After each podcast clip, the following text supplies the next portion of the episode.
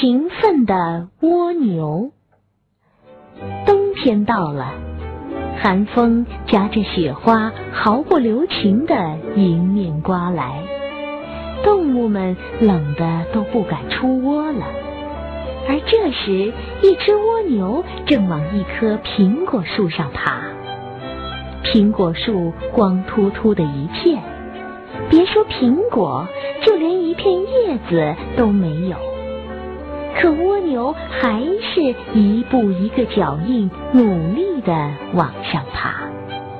窝里的麻雀和松鼠看到了蜗牛的举动，纷纷嘲笑起来：“你这傻蜗牛，苹果树那么高，没爬到一半，你就会累死的。”麻雀们劝道：“没累死也会被其他动物